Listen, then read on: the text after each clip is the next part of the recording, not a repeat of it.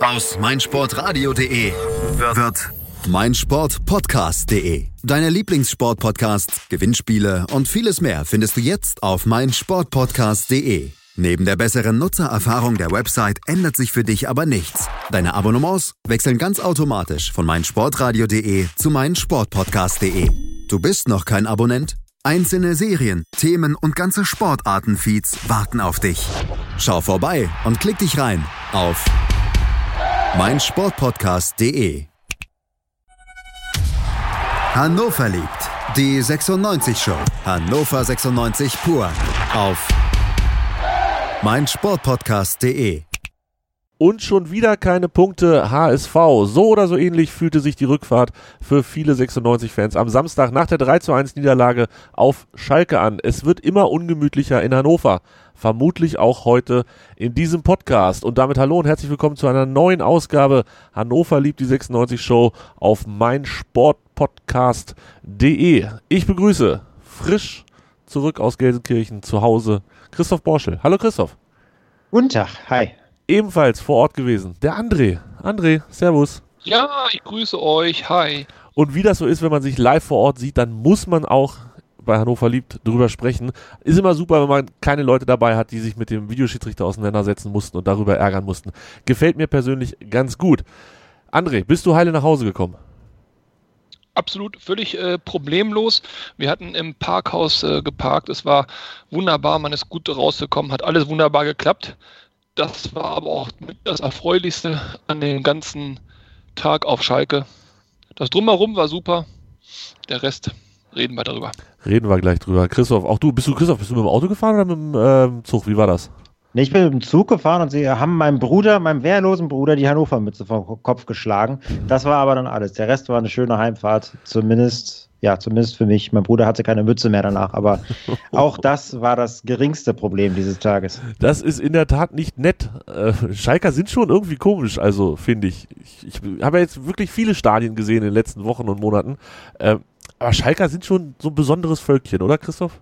Ja, irgendwie schon, ne? Also man sagt immer, da ist der Fußball zu Hause. Ich meine, wenn du da durch, durch diese Stadt fährst, da ist ja wirklich nichts, außer hin und wieder eine, eine, eine blau-weiße Fahne und sonst sehr viel graue Tristesse. Aber boah, ist, ist schon ein hartes Pflaster. Also so, Bochum zum Beispiel fand ich dreimal geiler irgendwie, so von der, also auch vom Saisonverlauf her, aber äh, nee, an sich irgendwie, weiß ich nicht.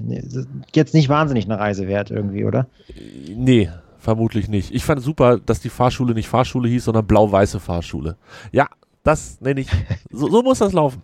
Ganz fantastisch. Lass uns tatsächlich ein bisschen über das Spiel sprechen. Ähm, wenn wir schon mal alle drei vor Ort waren, dann können wir es auch und Darf ich noch einmal reingrätschen, bevor wir das Spiel sprechen? Ich möchte nur kurz erklären und einen Liebesbeweis abliefern, warum ich hier heute bin. Und zwar, normalerweise, ich war letzte Woche da und jetzt müsste man eigentlich denken, jetzt ist mal wieder Ruhe für lange Zeit. Man kann das den armen Hörern auch nicht zumuten, aber du hast geschrieben, dass der Borschel heute hier ist und ich bin absoluter Fanboy und ich wollte unbedingt mit ihm mal in eine Sendung rein und nachdem ich ihn jetzt auch noch persönlich kennenlernen durfte, ich habe mich nicht getraut, nach dem Autogramm zu fragen, äh, habe ich in dem habe ich in dem ominösen WhatsApp-Chat geschrieben, ich, ich, ich, ich, ich, ich, ich. Und ich bin dankbar, dass ich das durfte heute. Fantastisch. Hannover liebt, wo die Gäste sich untereinander nicht trauen, nach Autogrammen zu fragen. Ach, ist das schön bei uns. Ja. Falls ihr Autogramme von Christoph Bosch haben wollt, ihr findet ihn bei Twitter. Und von André natürlich auch. So, jetzt, André, können wir über das Spiel sprechen? Machen wir, ne? Oder? Spricht jetzt nichts mehr gegen. Oder wollen wir noch was über das Tennis sprechen? Nee, ne? Sind wir durch. Nein, nein, das ja. habe ich äh, ausgebreitet. Okay, alles klar. Also, ähm, erste Halbzeit ich muss ja mal sagen, dass ich es gar nicht so beschissen fand, Christoph. Ähm, boah, möchte ich dir direkt widersprechen. Ja, los, komm, ähm, schieß los. Also, so, nee, okay, sagen wir es so. Äh, definiere nicht so beschissen, weil äh, wir sind jetzt gegenüber Schalke nicht negativ abgefallen. Ja. Okay. Wenn das die Definition von nicht beschissen ist, bin ich bei dir, absolut. Man muss aber dazu sagen, finde ich, dass Schalke halt auch echt eine scheiß erste Halbzeit gespielt hat. Also es war kein gutes Spiel auf gutem Bundesliga-Niveau, wenngleich, ja, wir haben uns okay geschlagen, das schon, aber ein geiles Fußballspiel war es jetzt nicht. Und meiner Meinung nach müssen wir auch schon zur Halbzeit hinten liegen. Aber ähm, wollen wir jetzt direkt mit Schiedsrichter-Talk an, anfangen? Ja, komm, müssen wir ja, müssen wir ja. Also in, in der ersten Halbzeit war dieses Foul, wo der Schiedsrichter auf den Punkt zeigt, es war das Foul von Ellis an Uth. Dann kriegt der Schiedsrichter irgendwas ins Ohr geflüstert, guckt es sich nochmal an und sagt dann, ah nee, doch nicht, war kein Elfmeter. Äh, wo hast du gestanden, gesessen, Christoph? Ich habe da, also quasi genau in der Ecke im Oberrang, so, dass ich den Videowürfel übrigens permanent nicht sehen konnte. Dafür war die Karte aber recht teuer. Das war ein super Preis-Leistungs-Verhältnis. ähm, aber ich hatte relativ klare Sicht auf diese Szene und habe gedacht, es kann doch nicht sein, dass er den zurücknimmt, weil es sah, es sah in der Echtzeit so aus, als ob sie ihn beide einfach wegwemsen und irgendwie die Zange nehmen und äh, ja, das dann ursächlich für den Fall ist. Ähm, ich habe in der Halbzeitpause bin ich, bin ich zu André gesprintet.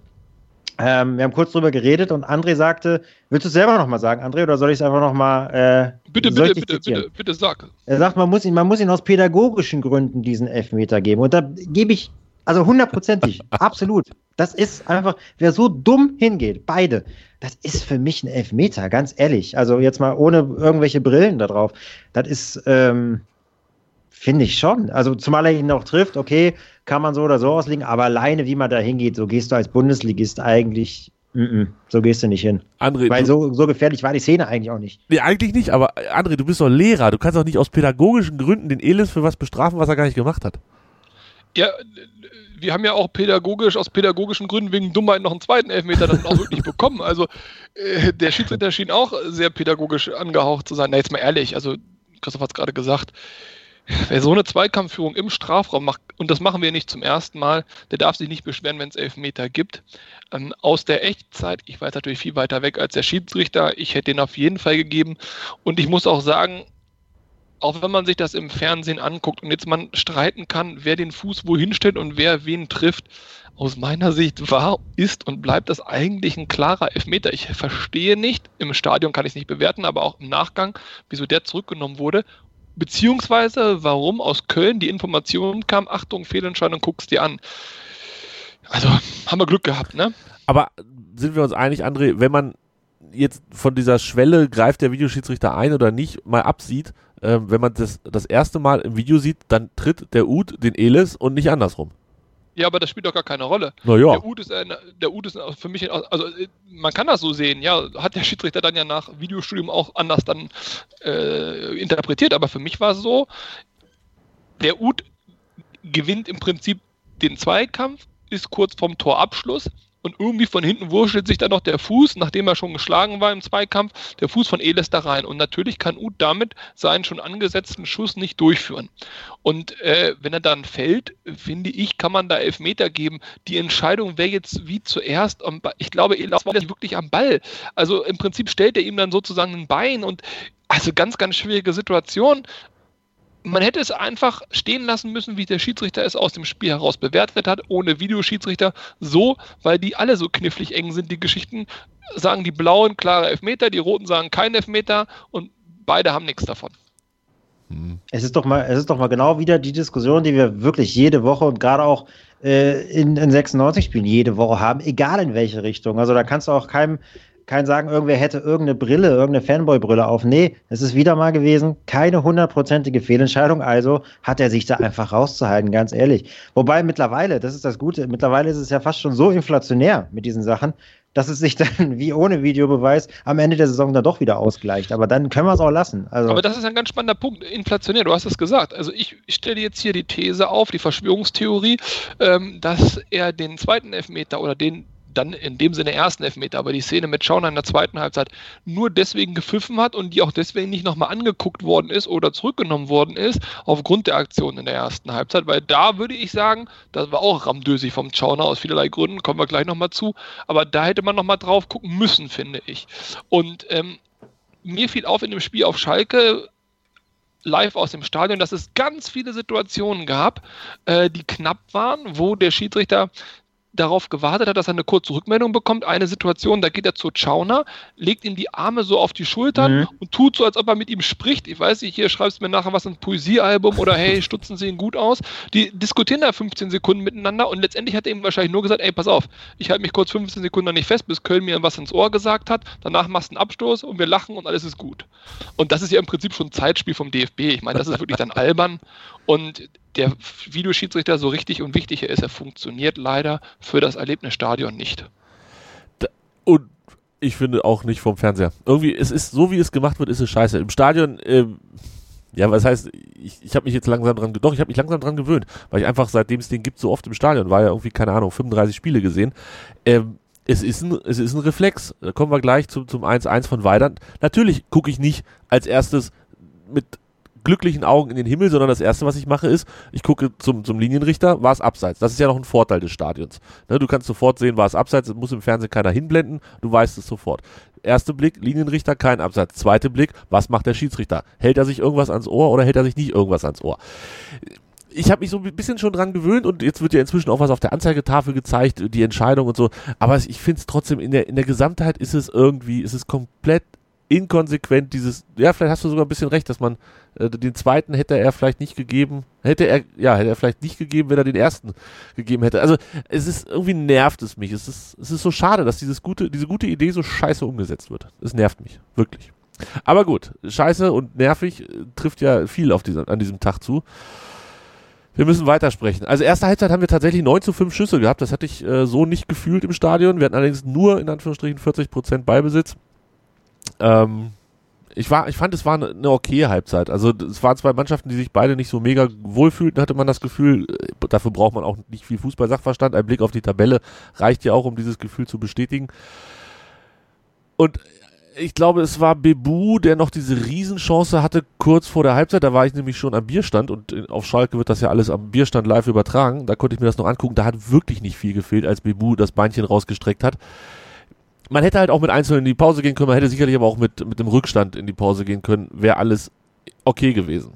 Ich finde übrigens, wenn ich das kurz einwenden darf, ich finde, dass in dieser Bebu-Chance, äh, da können wir vielleicht gleich noch in Ruhe drüber reden, ich finde, dass in dieser 1-Chance eine Menge drinsteckt, ähm, warum wir gerade so stehen, wie wir stehen und warum gerade alles so läuft, wie es läuft. Ich finde, dass genau in dieser Szene einiges drin ist, weil ähm, wenn Bebu, also es gab ja später beim Weidern-Tor dann die Szene, Bebu ist draußen und flankt. Das ist besser. Der soll nicht in der Mitte stehen. Der ist kein Goalgetter. Das ist völlig okay. Der soll von außen die Flanken einschlagen und dann muss in der Mitte halt einer stehen, der ihn macht. Und Bebu kann nicht auf sich selbst flanken. Ergo, nicht gut, dass er da in der Mitte stand, weil, wenn wir auf die letzte Saison gucken, da muss nur einer von ich weiß jetzt nicht, ein Füllkrug, ein Harnik, ein Klaus, irgendwer, der würden den halt rüberdrücken, ne? Das also halt, irgendein äh, Stürmer, der nicht Bobby Wood heißt, sag's doch ehrlich. Ja, Bobby Wood als Stürmer zu bezeichnen, finde ich halt für die Gattung Stürmer unfair, ne? So, also, äh, ja. Aber, aber die Szene hat aus meiner Sicht deswegen auch Symbolcharakter, da stimme ich dir zu. Ähm, es sah ja eine große Chance aus und letztendlich, wie viel sind das? Fünf Zentimeter, zwei Schuhgrößen, ja. die Spitze muss er rankriegen. Aber es sagt natürlich deswegen viel aus, weil die Flanke war scheiße die war zwar gefährlich und, und, und puh, fast ein Tor, aber so ein Ding darf natürlich auch nicht auf äh, Hüfthöhe da durch den Strafraum segeln. Der muss einen Tacken tiefer sein, sodass man mit dem Fuß rankommt und einen Tacken höher, dass man mit dem Kopf rankommt. Ähm, und genau das macht im Moment den Unterschied aus. Wir können mhm. jetzt sagen, es war nicht genügend Matchglück oder was auch immer. Aber ich muss ganz ehrlich sagen, Tobi hat ja gesagt, okay, Halbzeit.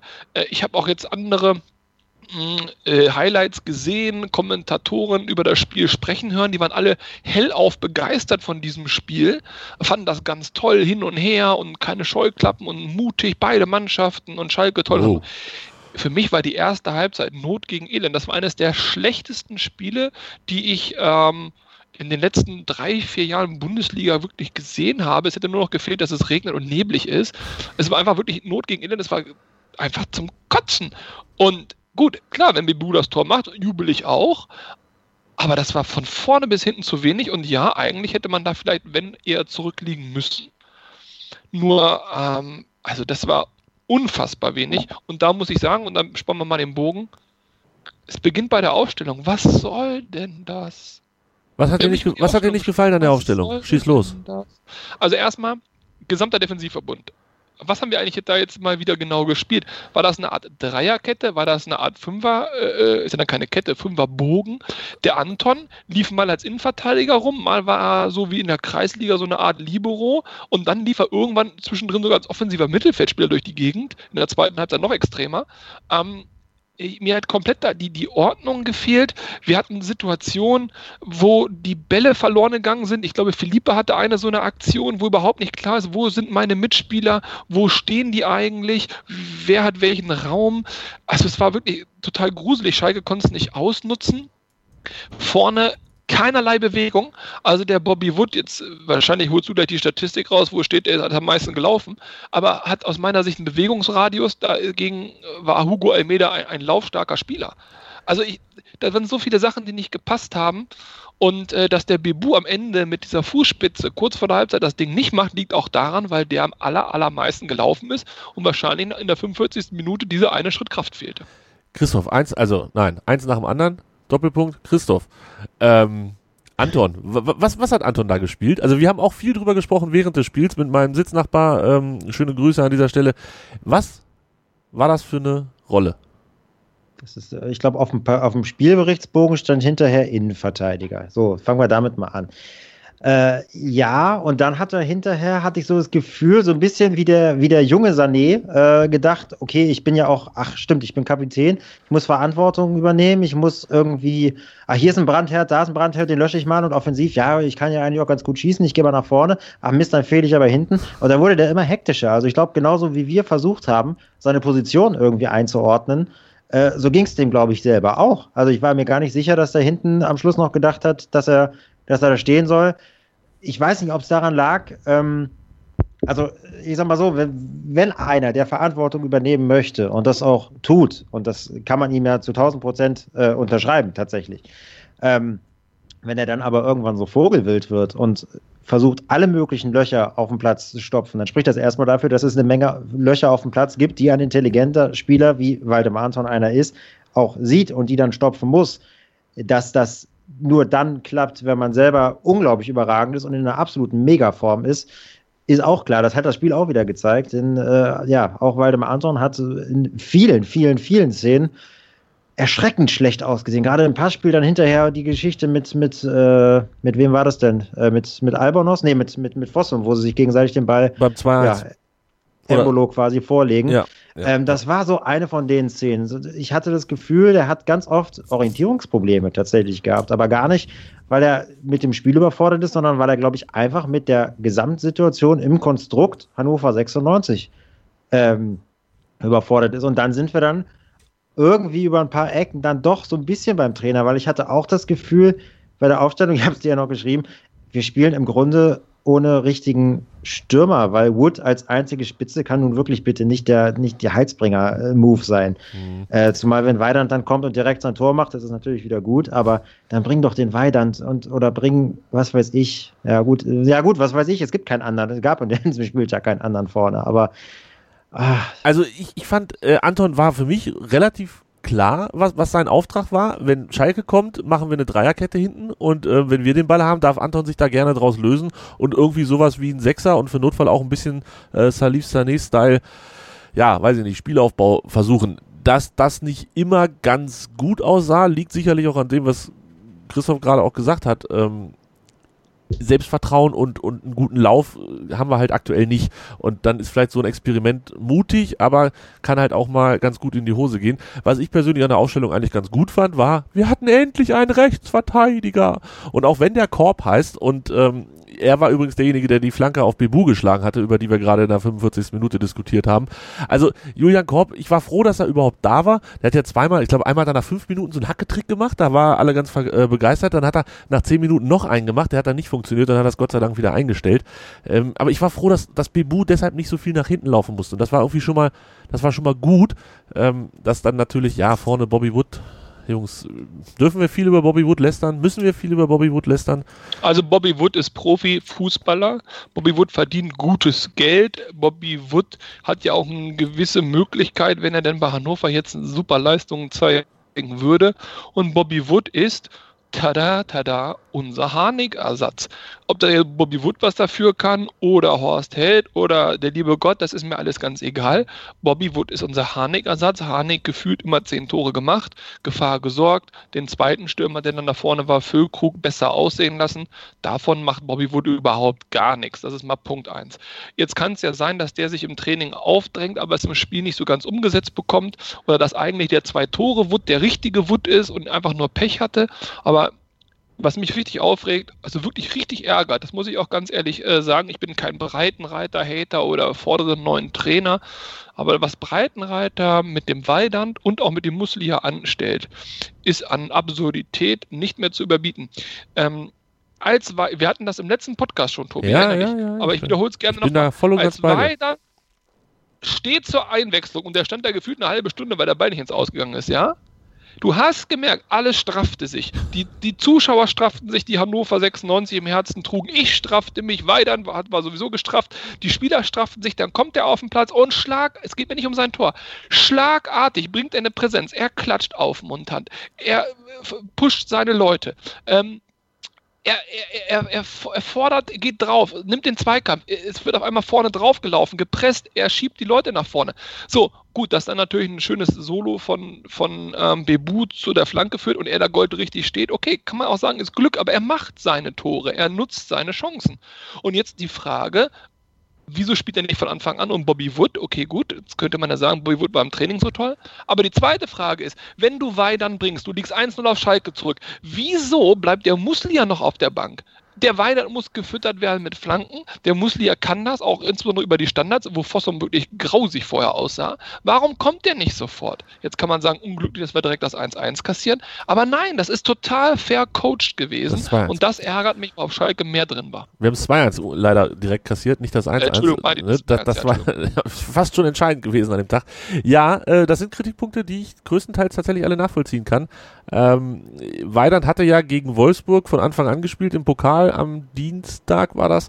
Ähm, da allerdings noch mit Asano zusammen und nicht mit Wood und ja, hat da jetzt natürlich auch keine Tore gebracht, was nicht zwingend an ihm lag an dem Tag, ähm, ist schwierig. Also ich, ich glaube auch tatsächlich, ich hätte es, ich hätte es lieber gesehen, wenn äh, Weidand und Wood auf Schalke zusammen vorne gespielt hätten. Aber gut, äh, was, was, was können wir schon entscheiden?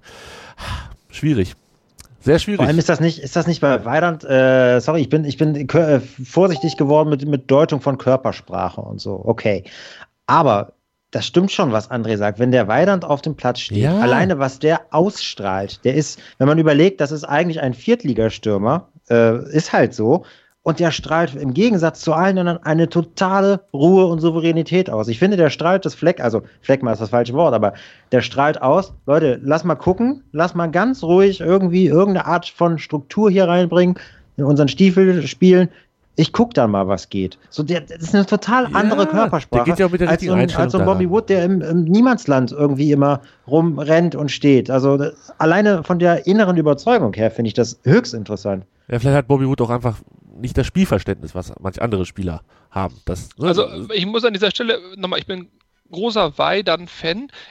Ich glaube nicht nochmal, dass er für die deutsche Nationalmannschaft uns zum nächsten WM-Titel schießt, aber ähm, ich glaube schon, dass das ein Spieler ist, der uns gut tut als Hannover 96, einfach auch vom Typ her, von der Geschichte, die er hat und so weiter und so fort. Das ist einfach eine coole Nummer. So.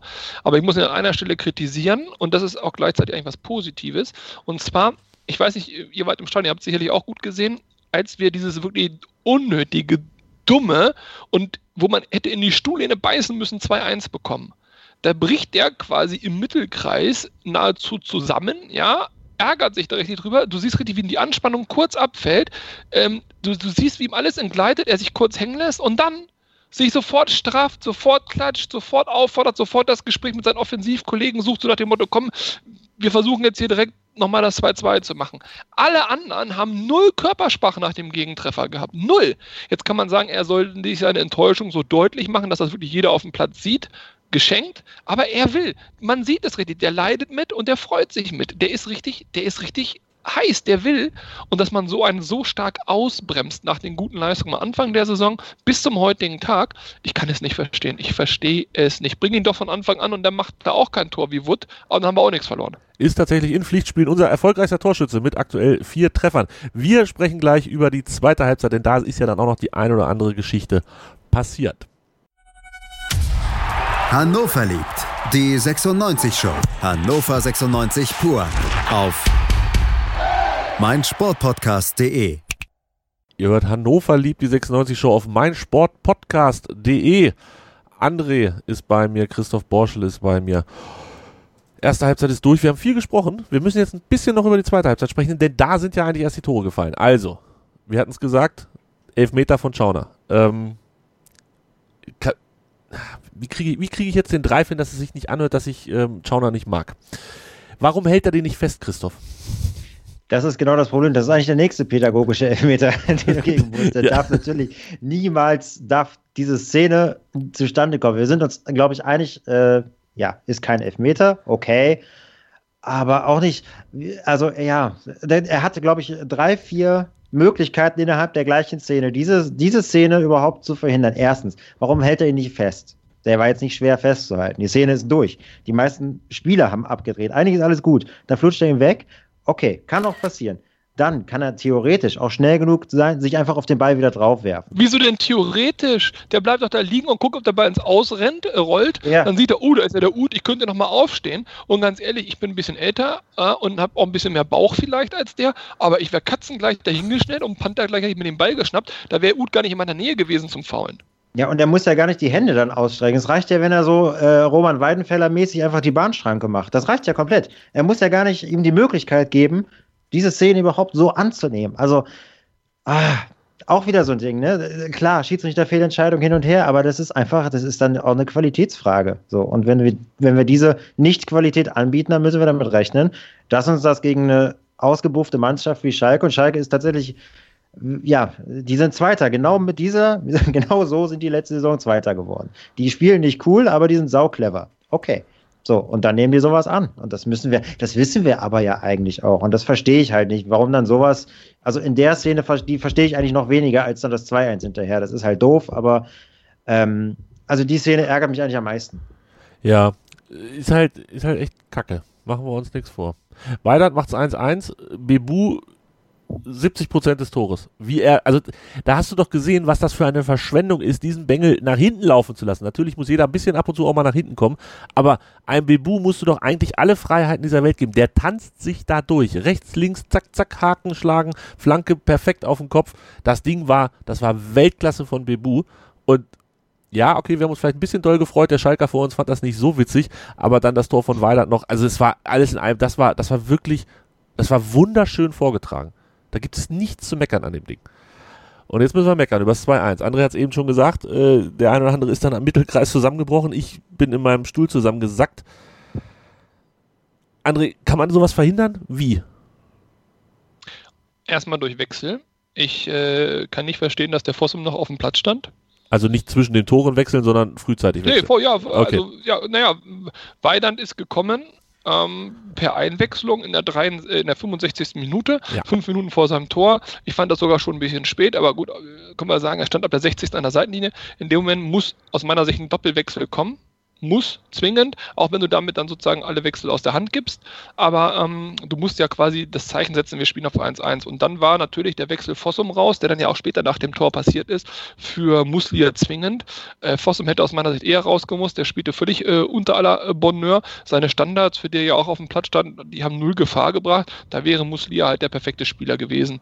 Ähm, gut, okay, war nicht so, dass du auch nochmal das 2-1 kriegst gegen Schalke, kann halt auch passieren. Wir haben die ja wirklich komplett aufgebaut, darf aber nicht.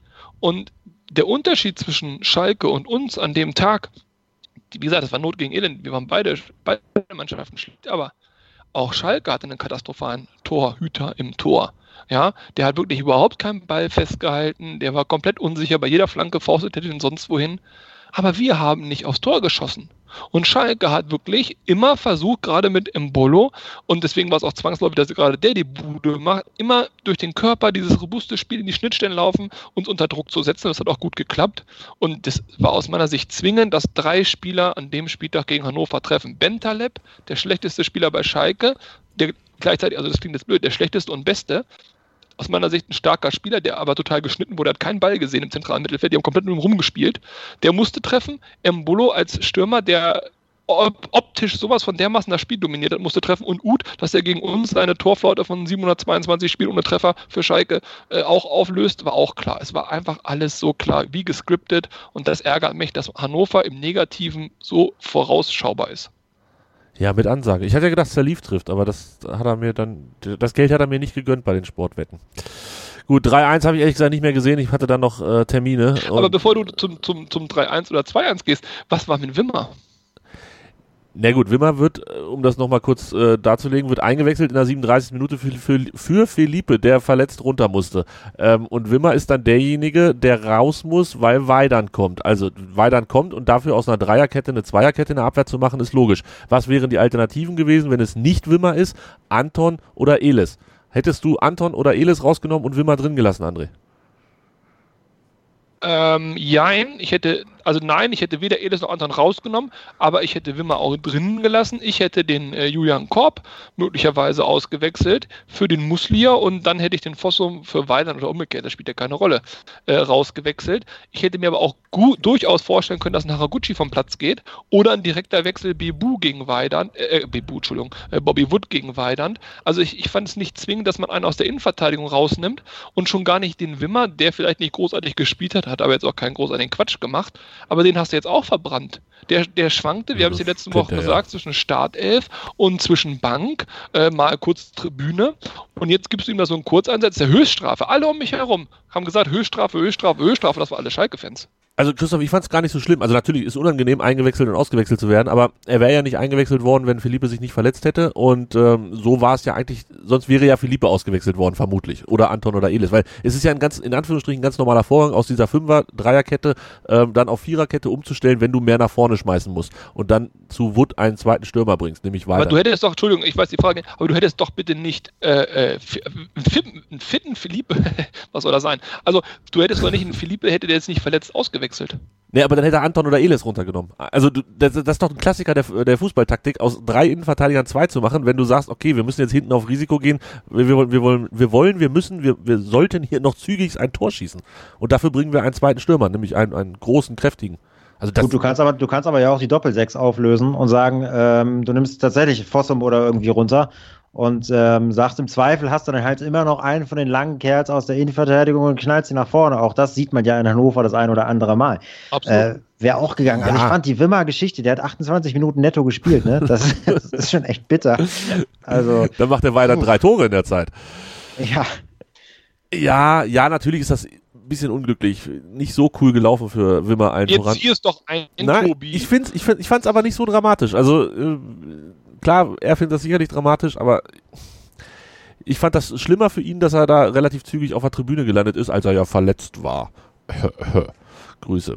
Ja, keine Ahnung, war ein dummer Tag für Wimmer. Noch dümmerer aber Tag sag für doch, sagt aber doch auch schon wieder viel, wenn du, wenn du es mal größer denkst über die, über die Einkaufspolitik vor der Saison. Der ist als, das ist der Sané-Ersatz. Ist richtig, ne? Ja. So, dann müsste der eigentlich auch das Standing und Mr. Unanfechtbar in der Innenverteidigung sein. Jetzt kommt er per Zufall rein, weil sich Philippe verletzt. Wow, quelle surprise. Und dann muss er später wieder raus, weil Eles offensichtlich ein höheres Standing in der Mannschaft hat. Boah. Und das hat er sich verarbeitet. Das, das geht jetzt um Erarbeiten, ganz ehrlich. Wir sind ja nicht mehr am Anfang der Saison. Ich sag mal, ja, am ersten ja. Spieltag wäre das anders gelaufen, aber ich finde, Elis hat sich das in den letzten drei, vier Spieltagen erarbeitet, äh, dass er zumindest nicht der schlechteste von den drei Innenverteidiger ist und der erste, der raus muss. Aber hast du das Gefühl, Tobi, jetzt mache ich doch Trainer Schelte, obwohl ich vorhin gesagt habe, ich mache es nicht. Aber hast du denn das Gefühl, dass es hier wirklich um erarbeitet geht? Das ist doch hier so eine Art Yogi Löw-Effekt. Hast du das Gefühl, dass die elf Besten auf dem Platz standen. Also ich, ich verstehe es nicht. Ein, ein, ein Fossum überzeugt, hat mich noch nie überzeugt, überzeugt mich weiterhin nicht. Ein Bobby Wood, äh, wir haben, glaube alle gerade die Kritik gehabt und uns gefragt, was genau ist eigentlich die Position von Bobby Wood? Stoßstürmer nicht, hängende Neun nicht, Spielmacher nicht, Flügelspieler nicht, also was hat er da zu suchen? Und ein Haraguchi, gut, kann man mal versuchen, hat aber auch überhaupt null geklappt. Also ich weiß nicht, ich finde, wir haben einige Spieler, auf dem Platz, wo man sich wirklich fragen muss, wie geil müssen die bitte trainiert haben? Jein. Also A, stellt sich so eine Mannschaft ja fast von alleine auf, wenn du sechs, sieben Verletzte hast. Das ist ja, im Moment sind wir uns ja auch einig, Wood hätte nicht gespielt, wenn ähm, Füllkrug fit gewesen wäre und Fossum wahrscheinlich nicht, wenn Schwegler fit gewesen wäre. Und dann diese Fossum-Geschichte, ja, er hat bisher tatsächlich nicht geglänzt und ich könnte auch immer gut damit leben, wenn er diese Saison nicht spielt. Aber ich bilde mir zumindest ein, dass es auf der Sechser-Position so Regeln gibt, ähm, dass da nicht jeder mit jedem zusammenspielen kann, weil der eine halt einfach äh, eher offensiv denkt, eher defensiv denkt und äh, dass deshalb. Also Wallace und Baccalords können nicht, aber Wallace und Fossum können. Das, äh, dass das ist quasi. These. Ja, genau, ne, das, das bin ich mir nicht ganz sicher, ob das vielleicht des Rätsels Lösung ist. Ähm, oder was passiert, wenn man Wallace und Muslia spielen lässt, ob das vielleicht einfach zu offensiv ist, weil dann ähm, Wallace quasi alleine der Sechser ist, aber wenn man Anton dann auch rauszieht. Also es gibt da viele Möglichkeiten. Ich glaube auch nicht, dass der Trainer gesagt hat, das ist die einzige Wahrheit, die ich hier aufgestellt habe, sondern dass er sich vorher schon zwei, drei andere Ideen durch den Kopf gehen lassen hat und sich dann, warum auch immer, und da sind wir dann vielleicht wirklich bei Trainingsleistung, die ich persönlich ja nicht beurteilen kann, dafür entschieden hat, dass das jetzt eine gute Idee ist. Dass man im Spiel reagiert, da sind wir dann definitiv bei Trainer Schelte oder das ist ja keine. Ich finde, wir können immer nur schelten, wenn es ganz klarer Fall von falsch ist. Wir können sagen, dass wir eine andere Meinung haben. Und ich hätte natürlich auch Fossum eher runtergenommen und Muslia dafür gebracht. Also ziemlich genau, um den Zeitpunkt zu nennen, in dem Moment, wenn wir das 2-1 kriegen. Nee, gar nicht wahr, wenn wir das 1-0 kriegen. So, nach, nach dem Elfmeter, 57. Minute, da steht ab der 60. Minute kommt Muslia, damit wir nach vorne spielen und nur das Tor noch schießen. Also, mh, mm, schwierig, ich weiß es nicht, aber Haraguchi ist halt auch so ein Ding, könnte ich mich den ganzen Tag drüber aufregen oder beziehungsweise Fragen fragen, ist das sinnvoll, was da gerade alles passiert? Ich habe von dem aber, viel, viel mehr aber, erwartet. Okay, aber nochmal, noch also Haraguchi und Fossum. Sagen wir, Haraguchi ist die offensivere Variante auf dem Feld und, und Fossum die etwas defensivere. Fossum hat für mich noch den Vorteil, nicht, dass es ein wirklicher Vorteil ist, aber er spielt die Standards, äh, wenn Schwegler nicht dabei ist. Okay, gut, und Schwegler war nicht dabei. So. Aber nochmal, glaubst du wirklich oder glauben wir wirklich, dass zum Beispiel ein Marvin Baccalotz, der in der zweiten Liga äh, nicht Leistungsträger im Sinne von bester Fußballspieler, aber so ein Kämpfertyp, weißt du, so einer, der sich reinhaut, der auch in der letzten Saison viel, viel gespielt hat, dass der jetzt komplett keinen Fußball mehr spielen kann oder irgendwie nicht mehr die Qualitäten hat, für uns gleichzeitig ein Fossum oder eben ein Haraguchi das aber haben. Ich, ich verstehe es nicht. Naja, Baccalords ist ein gewachsener Spieler für uns. Er hat auch in der Kabine ein gewisses Standing. Hat, also, ja, aber Bakker ist ja keine Alternative zu Haraguchi. Haraguchi ist ja ein linker Flügelspieler. Das, das, das ist, glaube ich, wirklich nicht Bakkers Ecke, die er beackern naja, sollte. Aber zu, ne, Moment, Moment. Also Haraguchi, linker Flügelspieler, der lief für mich aus meiner Sicht äh, 90 Prozent. Da müsste man die Heatmap mal angucken. Äh, mehr oder weniger im zentralen offensiven Mittelfeldraum. Aber gut, kann man sagen, weil wir sehr rechtslastig waren, dass er da ein bisschen reingerutscht ist. Genau. Aber Fossum zum Beispiel war doch klipp und klar als Sechser, Achter, je genau. nachdem, wenn dann Mädchen für alles. Fossum war Mädchen für alles und das kann natürlich auch Baccalord spielen. Genau. So. Deshalb Baccalord neben Wallace kann ich mir tatsächlich auch vorstellen. Hätte ich vielleicht auch gar nicht so schlecht gefunden. Jetzt muss ich aber gestehen, Christoph, kannst du es aus der Hüfte sagen, war Baccalords einer von den 27 Verletzten oder ist Baccalords aktuell fit gewesen? Nee, Baccalords, ich habe es gerade hier offen, deswegen, ich habe auch geguckt, nee, der saß auf der Bank. Mit okay. Colek und Sarian Basel. Das waren noch die beiden, die hätten, die hätten kommen können. Und äh, zu Baccalords, ich bin natürlich alles hypothetisch relativ überzeugt, dass das 1-3 mit einem Baccalords auf dem Feld zumindest nicht ganz so einfach gefallen wäre, weil wenn man sich das nochmal anguckt, ähm, das ging relativ einfach. Erstmal gab, äh, ich glaube, Korb war es, einfach entspannten Geleitschutz für den Vorbereiter, aber auch noch auf der linken Seite, also auch noch irgendwie auf der falschen. Und dann kam irgendwann, als es alles schon zu spät war, ein vogelwilder Haraguchi irgendwie quer durch den, durch den 60er noch gerauscht, warum auch immer er da überhaupt runtergeht. Dann kann er, ja, wenn es schle schlecht läuft, gibt es Elfmeter, weil mehr kann er mit, der, mit dieser komischen Pseudogrätsch da nicht machen. Also ich bin mir ziemlich sicher, dass sowas also reden wir wieder über Körpersprache und Intensität und Sachen annehmen und so und auch ein Stück weit Erfahrung. Äh, das passiert ja mit einem Baccalords nicht. Der, der wämst den vorher um, kriegt eine dunkelgelbe Karte und dann ist gut. Aber das tut er halt. Und ich glaube, dass das tatsächlich so kleine Sachen sind, ähm, die einen dann, es ist Abstiegskampf pur. Und Baccalord steht für mich für Abstiegskampf pur und überhaupt für Kampf pur. Ja. Also ist schon eine Variante, die man Aus bringen Grund sollte. hätte ich auch ganz gerne Baccalords gesehen, weil du sagst es gerade ja. richtig. Abstiegskampf pur. Ich erinnere mich aber an genug Situationen, sowohl von Wallace, aber, und den wollte ich jetzt gar nicht kritisieren, der hat völlig in Ordnung gespielt und viele Pässe gespielt und es war sauber, aber sowohl von Wallace als auch von Julian Korb als auch Albonotz, die wirklich noch Hackespitze 1, 2, 3 auf Schalke mhm. beim Stand von 0-0, aber auch beim Stand von 1-0, 1-1 und 2-1 da gemacht haben haben, wo ich dachte mir, ja gut, einmal hat es geklappt beim Korb und danach dreimal nicht. Aber das sind solche Kleinigkeiten, wo ich mir denke, ich weiß nicht, ob bei allen angekommen ist, um was es hier geht. Und die Qualitäten von Baccalotz wären ein Zeichen gewesen, denn der steht nicht für äh, drei Übersteiger und noch äh, äh Hacke Spitze 1, 2, 3, sondern der steht für Grasfressen. Grasfressen, da ist er, da ist es. Gras fressen Bock, ist die Lösung. Bock umstoßen, Gras fressen. nur so werden wir jemals wieder guten Fußball spielen können. Ja, keine Ahnung. Ich, also ich finde die Sechserposition äh, finde ich interessant und da ist wahrscheinlich auch das letzte Wort noch nicht gesprochen. Wir hoffen einfach mal, dass Pirmin Schwegler wiederkommt. Wäre vielleicht ganz cool. Ja, gut. 3-1. Alle Worte zum 3-1 gesagt oder möchte jemand noch was dazu loswerden? Nein? Gut. Wunderbar. Dann machen wir noch einen kurzen Break und sprechen dann mal so ein bisschen über Gesamtsituation und über den VfL aus Wolfsburg. Ja, hallo, hier ist Jörg Sievers von Hannover 96 und ihr hört meinsportradio.de. Hören, was andere denken auf meinsportradio.de. Übrigens haben wir eine neue Website. Schau vorbei und entdecke die neuen Features. Eben haben wir gesprochen über das 3 zu 1 auf Schalke, von Schalke. Unsere Niederlage. Sehr unangenehmer Tag, alles in allem. Auch meine Rückfahrt hat mir wenig Spaß gemacht und ähm, ja, jetzt müssen wir nach vorne schauen. Erstens, André, Freitag, Trainer, Breitenreiter. Wird nicht drüber diskutiert, oder? Sieht Martin Kind übrigens auch so. Ja, das ist ja das Problem. Da, da sind wir uns ja einig, dass das das Problem ist. Ne? Äh, und der Trainer hat mein vollstes Vertrauen und er muss dann aber auch demnächst mal liefern, weil je mehr Niederlagen, desto schwieriger wird es. Irgendwie so grob war, glaube ich, das Zitat. So, soll ich es ähm, nochmal richtig raushauen? Breitenreiter hat das Vertrauen und bekommt jede Unterstützung. Irgendwann muss er den Turnaround hinkriegen und den Hebel umlegen. Wir wissen alle, dass es mit jeder Niederlage schwieriger wird. Das hat Martin Kind genau gesagt. Gut, dann spricht er das aus, was das Geschäft vorgibt. Er sagt es einfach nur, alle anderen sagen es nicht, handeln genauso. Ähm, und natürlich muss er irgendwas sagen, weil man ihm Mikrofon vor die Nase gehalten hat. Ich würde jetzt gar nicht so viel drauf geben. Äh, stutzig gemacht hat mich bei dieser Aussage was anderes. Er hat gesagt, den Turnaround. Und ein Turnaround, jetzt ich meine Englisch, Leute, bitte, ich mal bin ich zur Schule gegangen, ist ein bisschen was her. Aber der Turnaround bedeutet doch eine Umkehr. Das heißt, irgendwie ist man auf einem Weg gelaufen, der war jetzt nicht so gut und jetzt muss man umkehren, äh, um damit damit es wieder besser läuft.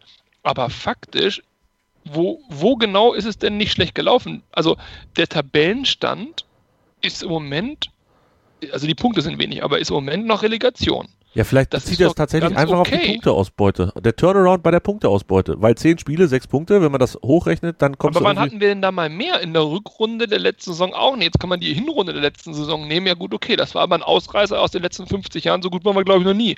Aber ansonsten, wann haben wir denn als Hannover 96 wirklich drastisch besser und drastisch besser dargestanden und drastisch mehr Punkte gehabt? Naja, also ich also, finde... Das ist schlechter als in der Abstiegssaison das ja, ist klar, schlechter als in der. der kommunizieren. Dann kannst du nicht sagen, oh, Matchglück hat hier gefehlt, oh, da war die Schiedsrichterentscheidung knapp, oh, hier waren wir die bessere Mannschaft, haben unglücklich verloren, oh, hier war aber Albonots rote Karte, das hat uns aus dem Konzept gebracht. Dann musst du von der ersten, vom ersten Spiel daran bis zum heutigen Tag einmal kurz sagen, so, stopp, wir gucken uns das an. Moment mal, wir haben nicht nur wenig Punkte, wir haben auch zu Recht wenig Punkte. Hier funktioniert vieles nicht, äh, vieles klappt gar nicht. Hier müssen wir echt was ändern. Aber genau das passiert ja nicht. Es wird ja alles schön geredet. Auch nach der Niederlage auf Schalke äh, sagen Held, oh, wir müssen hier die Ruhe bewahren. Es lag ja auch an diesem komischen Elfmeter, den darf man doch nicht geben und so weiter und so fort. Es werden noch Ausreden gesucht. Und solange das passiert, glaube ich, kann kein Turnaround, egal mit welchem Trainer, vorkommen. Christoph, Ruhe bewahren, Turnaround schaffen, durchdrehen? Was, was, was machen wir? Äh, alles gleichzeitig, würde ich sagen. Nein,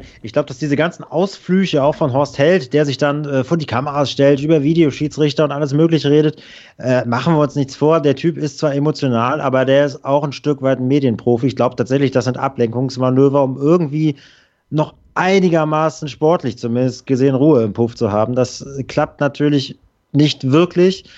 Und ähm, äh, naja, ich sag mal so, wir stehen halt echt, ich glaube, zwei, zwei Punkte oder drei Punkte schlechter als in der Saison, über die ich nicht reden möchte. Ähm, da, natürlich müssen wir jetzt gegen Wolfsburg gewinnen, das ist doch ganz klar. Ru Ruhe bewahren auch gerne, weil ich wüsste keinen Trainer, ehrlich gesagt, der uns, da habt ihr, glaube ich, letzte Woche schon drüber geredet, der uns jetzt großartig weiterhelfen würde oder der jetzt aus dem Material, in Anführungszeichen, was dieser Kadernummer zur Verfügung hat, äh, was Besseres machen kann, weil es ist halt letztlich dann eine Qualitätsfrage, ganz einfach. So, und da kannst du 17 Trainer, da kannst du Pep Guardiola an die Seitenlinie stellen, der wird wahrscheinlich auch nicht viel mehr machen, außer Waldemar Anton noch, noch wuseliger durch die Gegend schieben wahrscheinlich. Also äh, also ich glaube, du, musst ich auch, du musst die Länderspielpause irgendwie halt ja, nutzen. Das ist das Problem. Ja, ja, die Länderspielpause, das ist ja auch das, was mir so ein bisschen Angst macht. Das ähm, ist ja auch eine ganz lange Länderspielpause für uns. Ja. Wir, wir, starten am Freitag in die Länderspielpause und kommen erst am Sonntag wieder zurück. Also es sind schlanke 16 Tage. Das, das riecht schon fast nach dem neuen Trainer Zeit geben. Also man kann wirklich nur hoffen, äh, also ich hoffe es zumindest, dass wir Wolfsburg schlagen und dass dann erstmal wieder ein bisschen Ruhe im Karton ist. Breitenreiters Endspiel, wenn wir es so nennen, weiß ich nicht. André, nennen wir es Endspiel gegen Wolfsburg oder ist das äh, zu frech? Es muss ein Endspiel sein, nicht weil ich den Trainer weg haben will oder ich glaube, dass ein Trainerwechsel uns irgendwie was Positives an Schwung oder sonst was gibt. Es muss aber deswegen ein Endspiel sein. Wenn wir gegen Wolfsburg nicht gewinnen, bleiben wir bei sechs Punkten dann nach elf Spielen. Und ohne jetzt zu wissen, wie die anderen spielen, wir gehen mal davon aus, dass sie auch irgendwie alle verlieren, dann wäre Nürnberg Schalke und Leverkusen vier beziehungsweise fünf Punkte weg. Ähm, Nürnberg hat zurzeit zehn Punkte und das wäre das absolute Minimum, was ich verkraften könnte. Wir können nicht hinter Nürnberg stehen. Das geht gar nicht. Jetzt kann man sagen, erst am Ende der Saison ist das entscheidend, aber ich glaube schon, dass das die Benchmark sein muss. Und wenn gegen Wolfsburg nicht gewonnen wird oder ein Punkt zumindest geholt wird, dann ist wahrscheinlich das Zeichen klar, hier muss was passieren, hier müssen wir mal mit der Axt dran. Ob das dann am Ende uns bringt und wir grandios aufsteigen und am Ende noch Europa spielen, werden wir alle sehen. Aber dann müsste wirklich was passieren, denn ansonsten, der Trend ist your friend, verharrst du da und kommst ja auch dann mit einem Sieg auch gar nicht mehr raus da unten. Und das wäre, glaube ich, ein echtes Problem. Mhm. Sehe ich auch so. Wäre ein echtes Problem. Ja, dann lass uns doch mal ein bisschen auf das Spiel schauen. Wir haben jetzt vor ganz kurzer Zeit, äh, ich weiß gar nicht, wie viele Tage es her ist, haben wir gegen Wolfsburg schon mal gespielt im Pokal. Christoph, wie doll ist das Benchmark? Kann man das nehmen? Kann man sagen, ähm, weil wir da verloren haben, sind wir jetzt auch erstmal klarer Außenseiter gegen Wolfsburg im Ligaspiel. Ja gut, erstmal sind wir klarer Außenseiter, weil Wolfsburg einfach die doppelte Punktausbeute von uns hat. Das ist mal Punkt eins. Äh, ist das eine Benchmark? Keine Ahnung. Ich sag mal, das Pokalspiel war ja exakt so, wie wir es alle befürchtet hatten. Das hat uns ja einfach zu 0%, glaube ich, überrascht. Das war einfach, ja, wie so ein Abendspiel gegen Wolfsburg halt ist. Von daher ist jetzt die Hoffnung, dass es am Freitag großartig anders wird, auch so mittel. Auf der anderen Seite muss man auch sagen, die Form von Wolfsburg und das, was der VfL da jetzt spielt, hat mich am Anfang der Saison dann doch deutlich mehr beeindruckt als das, was jetzt zuletzt da wieder gezeigt wurde. Von daher äh, kann das gehen. Und man muss ja auch sagen, also bei allem Negativen, was wir jetzt sagen, ähm, es gab auch schon Spielzeiten, von uns, da haben wir sogar noch beschissener gespielt und haben eine bessere Punktausbeute gehabt. Also ganz so schwarz ist es dann doch eigentlich nicht, weil wir kriegen es hin und wieder schon mal hin, nach vorne den einen oder, einen oder anderen Ball auch spielerisch mal nach vorne zu transportieren. Auf eine Art geht das schon. Das Problem ist halt, dass dir das immer komplett einkracht, wie jetzt gegen Schalke, wenn du hinten halt komplett offen stehst. So. Ähm, das wiederum würde dann dafür sprechen, dass man hinten so ein bisschen mehr anrühren muss, was wir wieder nicht können. Also es ist, es ist wirklich ein absoluter Teufelskreis. Ähm, ich glaube aber schon, dass ja, ach, ich weiß auch nicht, was ich glauben soll. So richtig, so richtig mega optimistisch bin ich gegen Wolfsburg nicht. Auf der anderen Seite, es kann ja auch nicht schlechter werden. Also als schlechter als das Pokalspiel kann es nicht werden. So. Es kann in dem Punkt schlechter werden, das habe ich jetzt gerade geguckt, weil ich mit dem 11. Spieltag, ich habe ja nicht im Kopf, wie die anderen Gruselmannschaften da spielen, aber ähm, es spielt Nürnberg zu Hause gegen Stuttgart. Und egal wie das da ausgeht, für den Fall, dass wir nicht gegen Wolfsburg gewinnen, ähm, zieht Nürnberg entweder ein oder drei Punkte von uns nochmal weg, was ein Riesenblow wäre, weil man dann mit drei Siegen quasi am Stück gar nicht rankäme. Oder aber Stuttgart äh, gewinnt und würde vor uns landen, dann wären wir auf dem Platz 17, jeder Düsseldorf-Spiel halt, ne? oder 18. Und dann aber würde der Baum so brennen, dass es Breitenreiter wahrscheinlich wirklich den Job kostet. Das heißt, ich glaube, er ist zum Punkten, minimal zum Punkten verdammt. Ja, Tabelle ist tatsächlich nicht so cool. Ähm, Düsseldorf zu Hause gegen Hertha mh, hm, ist auch noch nicht gegessen, das Ding für, für die Hertha. Ich mag, mag ich nicht so gerne den Spieltag irgendwie. Und wir legen vor, ne? Das heißt, wir können uns dann das ganze Wochenende können wir uns äh, auf und zu ärgern und schimpfen und ach, wird das fürchterlich. Ich hasse es jetzt schon. Freit, aber zwei, Freitag 2030 ist halt auch einfach ein bisschen geil. Das darf man nicht vergessen das ist an sich sehr geil, aber da frage ich mich auch, äh, eure Sportplayer, Glückwunsch, wer kauft sich denn dafür ein Abo? Also Hallo. wer das nicht schon hat, das macht ja Tobi. auch keiner. Tobi. Hallo, ja André, äh, wir, wir kontaktieren uns nochmal. Ich bin Aha. im Stadion, also mein, mein Player, ich brauche keinen Player an dem Tag. Ja, scheiße, ja. Äh, wir, wir können... Player nicht raus, Tobi. Du, äh, du kennst jemanden, der, du kennst jemand, der sich für die Benutzerdaten interessieren würde, ne? Kann ich mir alles vorstellen. Ähm, das klären wir aber, wie gesagt, das klären wir noch. Ähm, aber äh, Tobi, glaubst du denn, dass das Breitenreiters Endspiel ist? Weil ich bin wirklich Nein. fest davon überzeugt, dass es so ist, ehrlich gesagt. Ja, ich glaub, Zumindest bei der Niederlage. Klar. Also immer, immer so eine Freak-Dinger ausgenommen, zu Hause 4-0 verlieren oder so, dann ist wahrscheinlich wirklich Zeit für Reißleine. Ähm, wenn es sich maximal in diesem Rahmen abspielt, wie so ein Schalke-Spiel, wo du, ja, wie gesagt, einigermaßen gut aussahst, dich nicht, ich finde ja, man, die Mannschaft lässt sich ja nicht hängen nach so einem 0 zu 1 oder nach so einem 1 zu 0 für Schalke. Ähm, ich finde, die Mannschaft, das, das, macht zumindest für mich den Eindruck, da ist Leben drin, die, die setzen das um, was der, ähm, was der Trainer umsetzt oder was der Trainer vorgibt. Es, es, es scheitert aber an so vielen Dingen. Wie gesagt, es wird immer länger, die Liste. Ähm, angefangen mit irgendwelchen dusseligen Gegentoren gegen Bremen und dann ähm, kannst du das weiterziehen, diese rote Karte in Nürnberg und dann hier individueller Fehler Wimmer und individueller Fehler Anton und was weiß ich, wer da alles Dummzeug gemacht hat. Und dann kommt es halt zusammen, dass du mit sechs Punkten natürlich nicht so dastehst, wie du dastehen musst.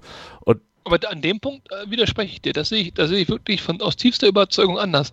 Dass wir gegen Schalke, nachdem die dann das 1-0 sozusagen gemacht haben, wie auch immer das jetzt zustande kam, haben wir ja beleuchtet, dass, als diese Brandmauer gefallen ist, dass wir noch zum 1-1 gekommen sind, war einzig und alleine die absolut herausragende individuelle, individuelle Qualität von Bebu und das Momentum von Weidand. Ich, ich würde die steile These aufstellen, wäre Weidand da nicht auf dem Platz gewesen, wäre da kein Spieler gestanden und hätte das Tor gemacht.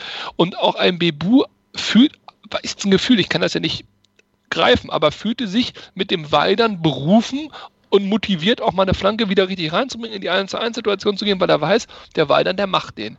Und diese beiden Spieler haben den Unterschied ausgemacht und sonst niemand. Also ja, ich habe kein aber so ein Tor, so ein Tor entsteht doch. Gesehen. Ich habe doch, nein, also ich, was heißt ein Aufbäumen, aber äh, zumindest ein Aufbäumen ist das, was ich erwarte, wenn, wenn du Sechster werden möchtest oder wenn du Sechster bist, äh, dass du nach dem Rückstand dich aufbäumst. Bei, bei so einer Mannschaft wie jetzt, die wo es echt beschissen steht, wo du nicht, wo es nicht läuft, wo du äh, Spiele am laufenden Band verlierst, äh, ist Aufbäumen natürlich auch schön und gut und auch nötig, aber äh, da finde ich ist immer das Kriterium, bricht sie zusammen und, und setzt nicht mehr das um, was der Trainer möchte.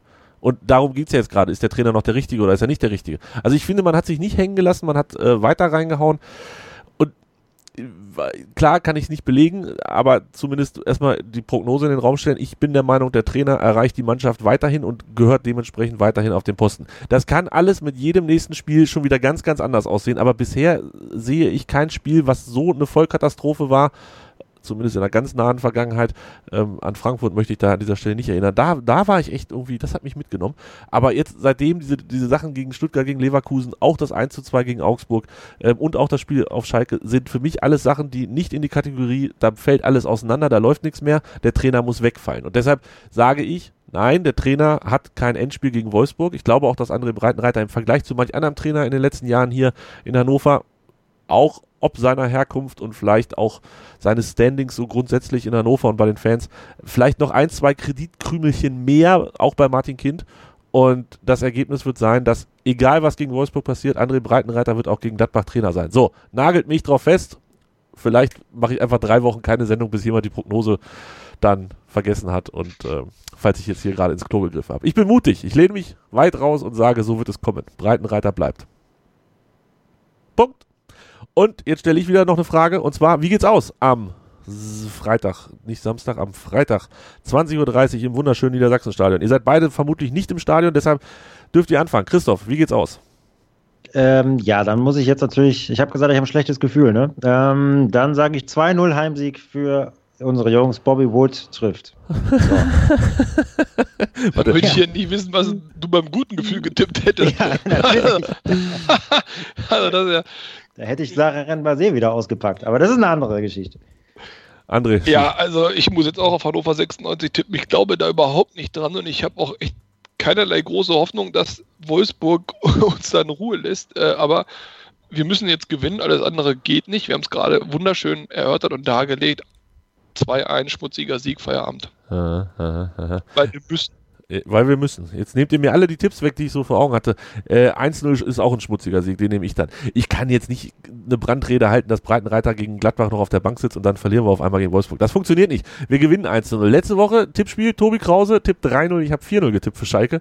Waren beide jetzt nicht so schlecht. Äh, Tobi, herzlichen Glückwunsch an dieser Stelle. Warst du ein bisschen näher dran. Aber bin ich auch ganz froh drüber. Jungs, Strich drunter.